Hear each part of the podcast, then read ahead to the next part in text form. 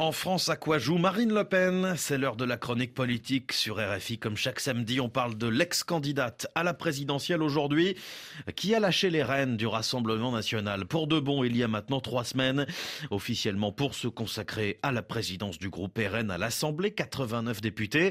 Mais ses ambitions vont bien au-delà du Palais Bourbon. Bonjour Pierrick Bonneau. Bonjour Julien. Ce n'est un secret pour personne. Marine Le Pen se prépare pour une quatrième candidature à la présidentielle personne n'en doute, hein, au RN, c'est même central dans le narratif élaboré par les conseillers de Marine Le Pen depuis cet été, auréolé de ses 41% au deuxième tour de la dernière présidentielle. L'ex-chef de parti va rempiler, mais pour ça, elle doit prendre de la hauteur, se présidentialiser davantage et sortir les mains du cambouis. La gestion du parti, c'est plus de son niveau, et puis elle a donné, hein, explique un de ses fidèles.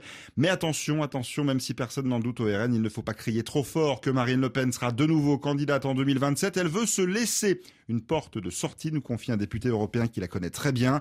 Une porte de sortie au cas où elle ne serait plus en capacité d'accéder au, second tour. Hein. Quatre ans et demi, c'est long. D'ici là, tout peut arriver. Hein. Et comment Marine Le Pen compte-t-elle continuer à exister d'ici là? Eh bien, en déplaçant tout simplement le centre névralgique du Rassemblement national du siège du parti à l'Assemblée. C'est du Palais Bourbon que tout est décidé désormais. Et c'est Marine Le Pen qui est à la manœuvre. C'est elle qui pilote tous les coups politiques du groupe depuis la rentrée.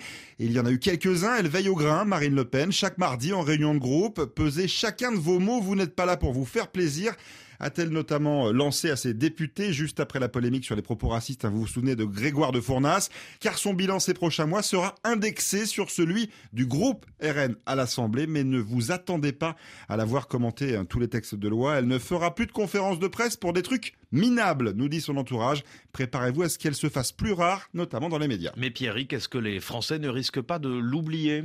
C'est un jeu d'équilibriste, hein, reconnaît l'un de ses plus proches conseillers, qui parie sur euh, la force de l'autorité morale de Marine Le Pen pour gagner en 2027. Un seul objectif maintenant pour elle, apparaître en maire de la nation quand Jordan Bardella gère les affaires courantes du parti, mais ne risque-t-il pas de prendre trop euh, la lumière, son jeune poulain? Il est loyal à Marine Le Pen de manière absolue, croit savoir un membre de la direction du parti qui conclut. C'est lui le chef d'orchestre maintenant, mais c'est toujours Marine Le Pen qui écrit la symphonie. Et après, il faudra la jouer. Pierrick Bonneau pour la chronique politique. Merci beaucoup.